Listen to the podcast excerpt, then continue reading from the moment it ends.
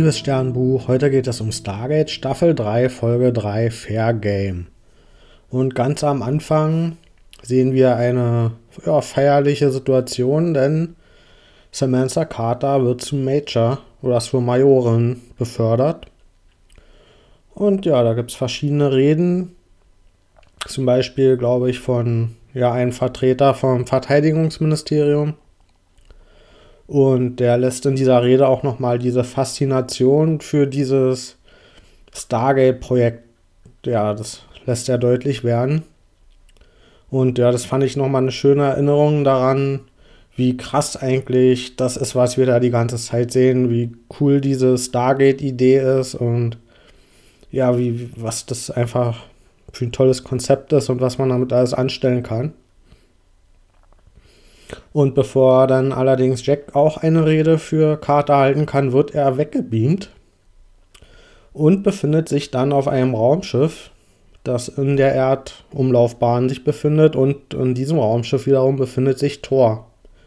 Also der Asgard auch in seiner echten Form und nicht irgendwie in irgendeiner Hologrammform, wie wir das schon erlebt haben, sondern wir befinden uns jetzt wirklich auf einem Asgard-Schiff und dort ist der echte Thor. Und Thor erzählt Jack, dass ja durch die Tatsache, dass die ErdenbewohnerInnen Hathor besiegt haben, die System Lords langsam, ja, die werden langsam nervös und sehen die Gefahr, ja, durch die Erde. Und deswegen hat der Thor die Information, dass die einen Großangriff mit ganz vielen Mutterschiffen planen und Deswegen hat Thor die Idee, dass vielleicht ein Friedensvertrag gemacht werden könnte mit den System Lords. Und offenbar haben auch die Asgard einen Friedensvertrag mit den Goa'uld, sodass es jetzt nicht unmittelbar zu Kämpfen zwischen denen kommt. Und das fand ich erstmal ein ganz schön Hammer, dass diese ja schlimmen Goa'uld, wie wir sie bisher gesehen haben, dass ja, die Asgard mit dem Friedensvertrag haben und die sich sagen, obwohl die, der ganzen schlimmen Sachen, die die tun, die sagen ja, solange wir uns in Ruhe lasst, ist erstmal alles in Ordnung. Also damit hätte ich jetzt echt nicht gerechnet.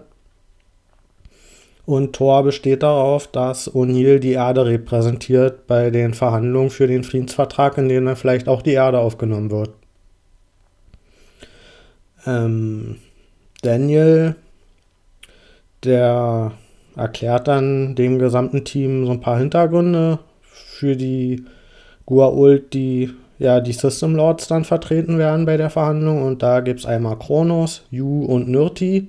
Und die haben alle Verbindungen zu Kulturen, die wir auch auf der Erde kennen. Kronos hat was mit Griechenland zu tun, Yu, glaube ich, mit China und Nirti ja, hat so Verbindung zum Hinduismus. Und Tialk ist skeptisch. Also der ist ja nicht zur Erde gekommen und hat sich seiner äh, Heimatwelt quasi entgegengestellt, um jetzt plötzlich mit den Gua'uld anzufangen zu verhandeln. Allerdings sieht er auch bei der Bedrohung, dass die vielleicht mit 100 Mutterschiffen jetzt die Erde angreifen könnten, weil bevor sie zu einer wirklichen Bedrohung wären, sieht er dann halt auch keine bessere Lösung, als jetzt erstmal zu verhandeln. Und der erste Versuch mit der Verhandlung ist direkt nach einer Minute vorbei. Die Goa'uld schreien sich direkt an und ja, O'Neill hat die falsche Sprache gesprochen und da hat man schon mal gesehen, okay, hier ist Feuer drin. Das wird keine leichte Angelegenheit. Und wir erfahren daraufhin, dass die Asgard noch ja, in ihrem Territorium größere FeindInnen haben als die Goa'uld und deswegen konnten sie bisher ihre Kräfte nicht darauf vereinigen, die Goa'uld zu besiegen. Und ja, deswegen haben sie jetzt nur ein Schiff bei der Erde und deswegen sehen auch sie diese Verhandlungen momentan als einzige Lösung.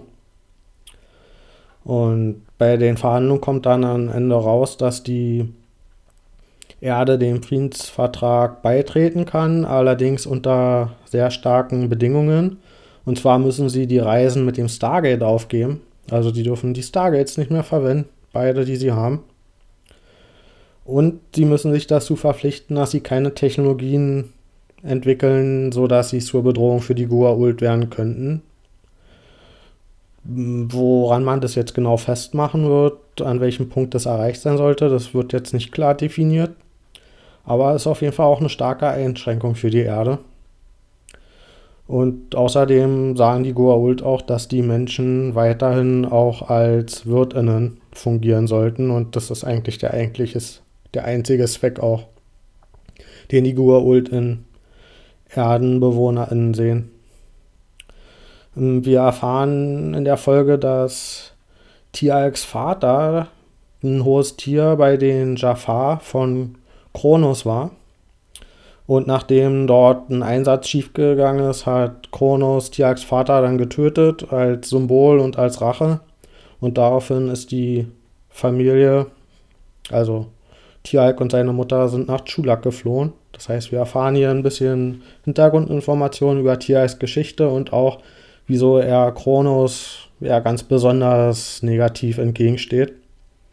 Und auch Carter hat einen Konflikt mit Kronos, weil der offenbar diesen Tod von Jolina, also ihrem Tok'ra-Symbionten, also der Tod von ihm, dieser Angriff, der geht wohl auch auf Kronos seine Kappe. Und ja, hier werden so ein paar Konflikte, besonders mit Kronos, aufgebaut und dann passiert es auch, dass Tialk und Kronos schwer verletzt gefunden werden. Und ja, das sieht erstmal so aus, als wenn Tialk Kronos angegriffen hat, dabei beide verletzt wurden und Kronos sogar so schwer, dass er nicht mehr geheilt werden kann. Allerdings findet Carter, also sie haben Heiltechnologie von den Tok'ra oder Goa'uld noch und Carter kann damit Kronos doch heilen, während Nurti vorher behauptet hat, dass er nur mit einem Sarkophag wiederbelebt werden könnte. Und ja, da macht sich dann natürlich ein Verdacht auf, dass, ja, dass das alles nicht so mit rechten Dingen zugeht und deswegen versuchen die Stargate-Leute die Goa'ulds gegeneinander auszuspielen, um rauszufinden, wer jetzt wirklich gegen wem dort eine Intrige vielleicht geplant hat. Und ja, nachdem das dann wirklich zu einem Streit kommt zwischen Nirti und Yu, muss Nirti ihre Tarnvorrichtung verwenden, um zu fliehen. Und damit ist es der Beweis, dass ja nicht Tieralk Kronos angegriffen hat, sondern sie das war mit der Tarnvorrichtung, die man halt auf den Überwachungskameras dadurch nicht sehen konnte. Und ich glaube, hier hat Nürti das Vertrauen in Tieralk unterschätzt von den Stargate-Leuten, weil sie hat gedacht, okay, mit der Hintergrundgeschichte von Tieralk und wenn die beide verletzt auf dem Boden liegen, dann gibt es da keinen Zweifel, dass Tieralk diesen Kronos ja töten wollte und damit die Friedensverhandlungen auch torpedieren wollte. Und aber durch dieses große Vertrauen, was das Stargate-Team in Tiak hat, durch die gemeinsamen Erfahrungen, die wir inzwischen ja haben mit ihm, haben sie das halt nicht geglaubt und nach, danach gesucht, was halt wirklich dahinter stecken könnte. Ja, hier hat nur die sich das ein bisschen zu leicht gemacht. Und es gibt daraufhin einen Kompromiss, dadurch, dass Kronos gerettet wurde und ja auch dieser Konflikt jetzt zwischen den Goa'uld aufgedeckt wurde, kriegen die ErdbewohnerInnen zumindest zugestanden, dass sie die Stargates weiterhin verwenden dürfen. Allerdings ist der Schutz vor den System Lords auf anderen Planeten weg. Das heißt, wenn sie auf anderen Planeten den System Lords in die Quere kommen, dann gilt dieser Friedensvertrag nicht und dann können die Leute auch angegriffen werden und der gilt quasi nur für die Erde. Und ja, damit ist dieser, sind diese Einschränkungen für die Erdbewohner in, zumindest ein bisschen eingeschränkt. Und ich gebe der Folge 8 von 10 Sternen. Ich fand es gut, dass wir hier mal mehr Hintergrund gekriegt haben zu den Goa'uld, wie diese Struktur bei den System Lords funktioniert. Und auch über die Asgard haben wir ein bisschen mehr erfahren. Und ja, dass die zwar mächtig sind, aber dass die auch Bedrohungen bei sich haben, die noch viel mächtiger sind. Hm, was ich allerdings ein bisschen schade fand, dass dieses ja doch epische Aufeinandertreffen hier von Asgard und Gua'uld und ErdbewohnerInnen und mit dieser großen Verhandlung, dass das am Ende alles an einem Punkt geendet ist, den wir auch vor der Folge schon hatten, weil ja, diese Friedensverhandlungen, die haben jetzt dazu geführt, dass zwar die Erde nicht mehr bedroht ist von diesen 100 Mutterschiffen, aber von dem wussten wir ja vorher auch nichts, dass die Erde von dem bedroht ist. Und ja, jetzt können wir das Stargate weiter nutzen und haben dort die Goa'uld aber ja weiterhin als GegnerInnen.